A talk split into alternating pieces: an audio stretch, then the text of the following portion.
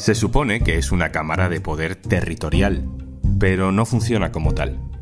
Se supone que es un contrapeso al Congreso, pero no lo es. Todos aseguran que hay que reformarlo, pero no sucede. Soy Juan Luis Sánchez. Hoy en un tema al día, ¿para qué nos sirve el Senado?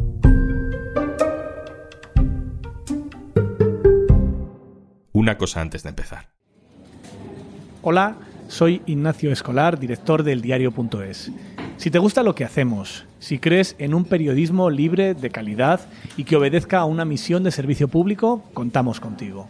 Hazte socia, hazte socio en eldiario.es barra socio.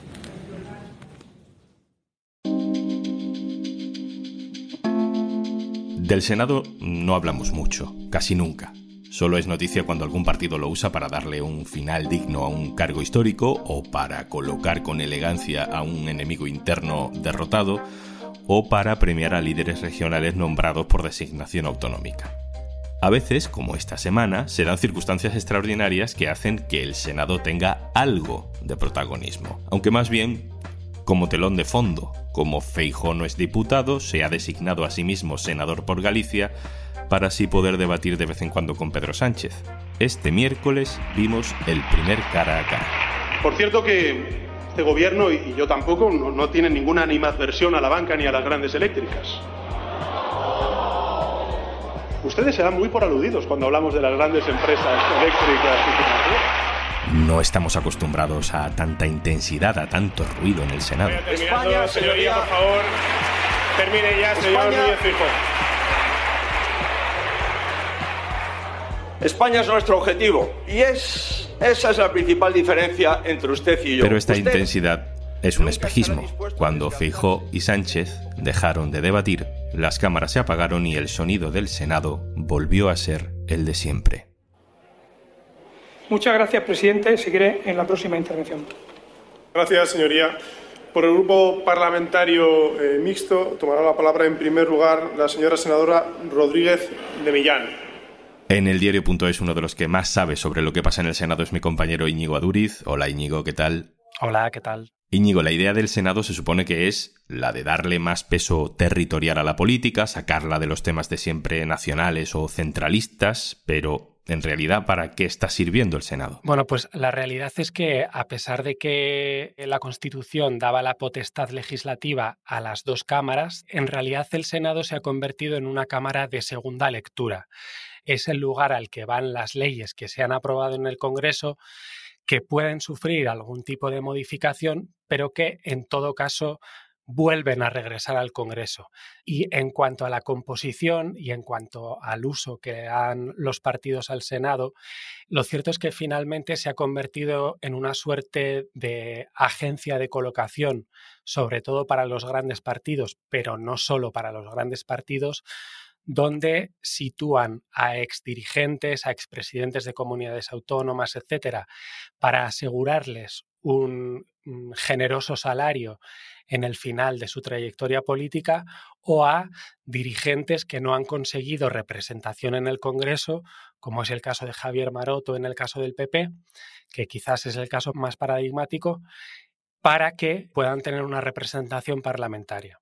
Por lo que tú has hablado con la gente del Senado, ¿tú crees que son conscientes de cómo se les ve desde la ciudadanía? Sí, yo creo que son plenamente conscientes de, cómo se ve al Senado y cómo se les ve a los senadores.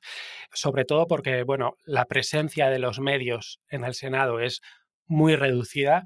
Tan solo se produce una llegada masiva de periodistas cuando comparece el presidente del gobierno en la sesión de control o otros ministros o vicepresidentes de especial relevancia son conscientes de que ese trabajo no trasciende y de que es una cámara que no se aprecia como útil ni por la prensa ni por la ciudadanía.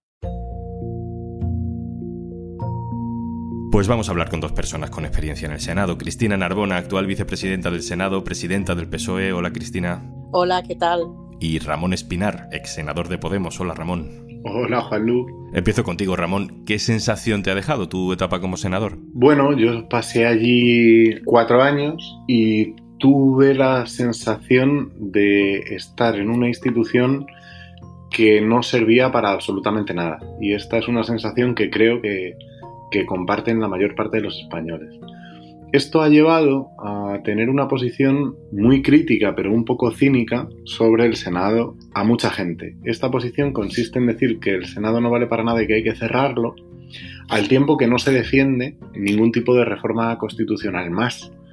Y yo creo que en el modelo territorial de nuestro país hace falta una segunda cámara, pero para eso cada una de las dos cámaras tiene que tener competencias diferentes. Nominalmente el Senado es una cámara de representación territorial, pero en la práctica es una especie de cámara de colocación de elefantes y dinosaurios políticos. Cristina Narbona ha tenido una larga experiencia de gestión política en el gobierno y también en el Partido Socialista. Cristina, ahora que estás en el Senado, ¿ha cambiado tu visión de esa institución? Sí, porque he descubierto bastantes iniciativas que se llevan a cabo en el Senado, comisiones que no existen, por ejemplo, en el Congreso. En el Senado hay una comisión específica sobre asuntos eh, iberoamericanos. El Senado está en esta fase en la que nuestro presidente Sander Hill desarrollando al máximo las capacidades de representación eh, territorial. Se están llevando a cabo, por ejemplo, reuniones de la mesa del Senado con las mesas de parlamentos eh, autonómicos para estrechar vínculos. Han comenzado unas conversaciones así denominadas sobre temas de la España despoblada, del reto demográfico. Por ejemplo, estamos pendientes de reformar el reglamento del Senado para que las lenguas cooficiales puedan ser utilizadas en cualquier debate. Ahora mismo solo se utiliza en la defensa de mociones. Tendremos esa posibilidad de que todos los eh, senadores se expresen en su lengua propia.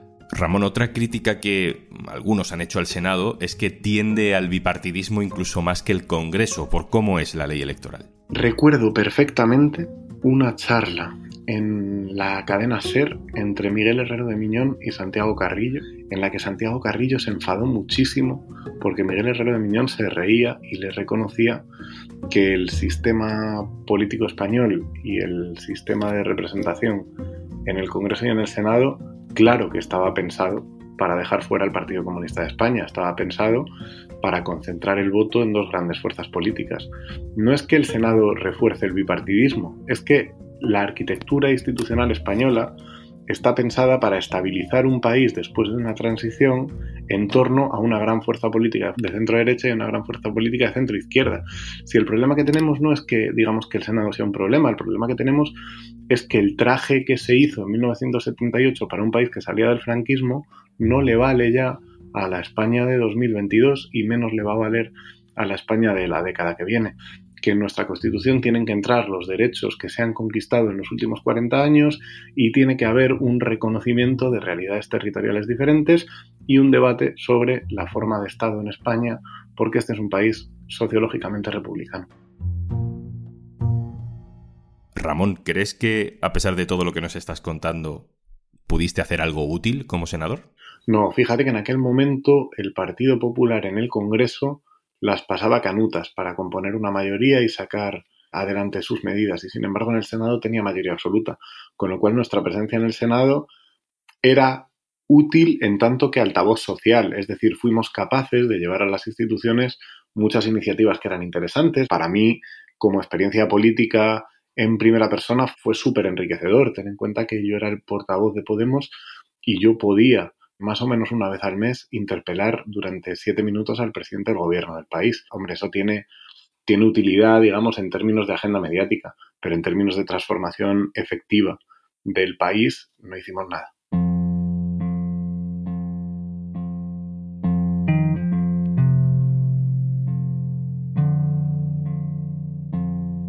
Entonces, por concluir, Ramón Espinar, ¿cerramos el Senado? No, abriría un proceso de reforma de la Constitución. Eh, es más, abriría un proceso constituyente.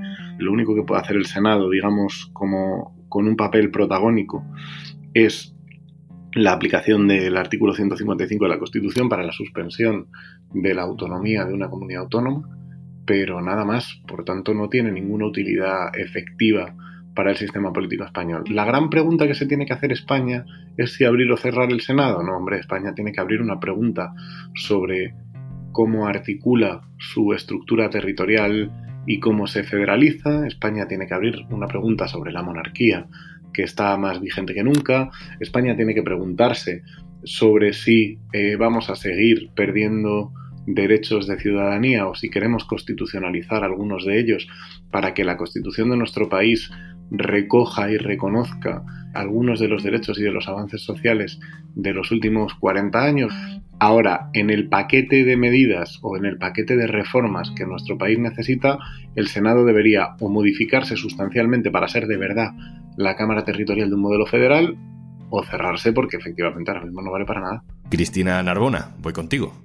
¿Qué hacemos con el Senado? Yo creo que tiene sentido una reforma en la línea que ya hemos eh, comenzado, pero mucho más allá, cambiando el reglamento y cambiando las normas, de forma que en la Cámara Alta, en el Senado, eh, se desarrollen actividades legislativas de una manera análoga a lo que se produce, por ejemplo, en el Senado alemán, donde las iniciativas que tienen un componente territorial importante por el tipo de competencias que afectan, comienza su tramitación por el Senado y no por el Congreso. ¿no? Este sería uno de los cambios. Hay muchos que tenemos ya contemplados en un borrador de reforma del reglamento. Yo creo que más que eliminar el Senado, lo que tenemos es que trasladar al Senado la realidad de una España autonómica que no está suficientemente bien representada en estos momentos en lo que son las Cortes Generales. Cristina Narbona, vicepresidenta del Senado, muchas gracias por estar con nosotros. Muchas gracias a vosotros. Ramón Espinar, ex senador de Podemos, muchas gracias. Muchas gracias a vosotros. Íñigo, vuelvo contigo para terminar. Reforma, cierre, lo que sea, pero ¿cuándo vamos a hacer algo con el Senado? Yo creo que es muy complejo ponerle fecha porque para cerrar el Senado sería necesario un acuerdo de los grandes partidos, especialmente del PP y del PSOE, que en estos momentos eh, parece muy lejano y muchísimo más para eh, reformar la Constitución, que sería imprescindible para cerrar la Cámara Alta. El Partido Popular ha repetido una y otra vez que en ningún caso está dispuesto a abrir el melón de la reforma de la Constitución y sin la ayuda del Partido Popular en estos momentos sería prácticamente imposible una reforma de la Carta Magna que pudiera facilitar el cierre del Senado. Íñigo Aduriz, compañero del diario.es, muchas gracias, un abrazo. Gracias y abrazo.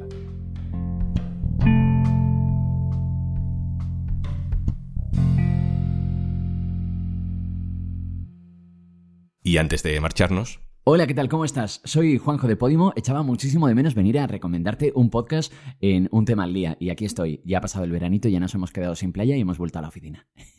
y vengo fuertecito, porque, oye, imagínate una pareja formada en un podcast por Abel Arana y por Maestro Joao. Pues lo hemos conseguido y te lo traemos aquí, en Boom, Boom, Boomer. Y suena así. Bárbara es muy amiga mía. No me jodas. Bueno, te ponía, yo me quedo muerto. Espérate, ¿quieres que le llame por teléfono? Que no sé si lo va a coger o no, porque, porque ella anda entre Totana y entre yo no sé dónde. Hostia, pero, por favor. Pero la llamo, la llamo de verdad. Cállate, cállate, cállate, por favor. Te prometo que no le voy a decir ninguna burrada. No, no le digas ninguna burrada. no le digas el pelo que llevo, ¿eh? La llamo de verdad, la llamo. Dale, dale, dale. Hoy qué nervio me estoy poniendo. Ay, me vas a presentar a Bárbara Rey. Espera. Ay, espera, qué nervios. ¿Está sonando? Está sonando. Bárbara. Sí. ¿Bárbara? Sí, dígame. Hola, Bárbara, soy el maestro Joao. Hola. Hola, cariño. Es, que no miraba la pantalla. Hola. Hola, cariño, Bárbara. Qué, qué, alegría me da ¿Qué saludarte. Pasa? Qué alegría. Y a mí también, a mí ¿Qué? también. Es una, es una, una especie de, no de apuesta que tenemos, pero sí una cosa de, de, de, que digo, la llamamos, digo, pero no sé si me va a coger o no. O sea que es súper Claro, feliz. y lo que pasa es que no estaba mirando la pantalla y no me había dado cuenta que eras tú, porque yo te tengo dentro de la memoria, ahora lo he visto. Ni con esta muestra te puedes llegar a imaginar lo surrealista de Boom Boom Boomer. Eso sí, ojito a la cantera de invitados e invitadas, ¿eh? Rubiño, Cifuentes, Bárbara Rey, Jorge Javier Vázquez y hasta Chimo Bayo se han apuntado a la fiesta de Boom Boom Boomer. Surrealismo increíble y 60 días gratis para que disfrutes de este y todos los podcasts y audiolibros que tenemos en Podimo. Ya sabes, 60 días gratis que te regalamos si te suscribes a través de podimo.es barra al día. 60 días gratis en podimo.es barra al día. Esto es un tema al día, el podcast del diario.es. Puedes suscribirte también a nuestra newsletter, encontrarás el enlace en la descripción de este episodio. Este podcast lo producen Carmen Ibáñez, Marcos García Santonja e Izaskun Pérez. El montaje es de Pedro Nogales. Yo soy Juan Luis Sánchez. Mañana, otro tema.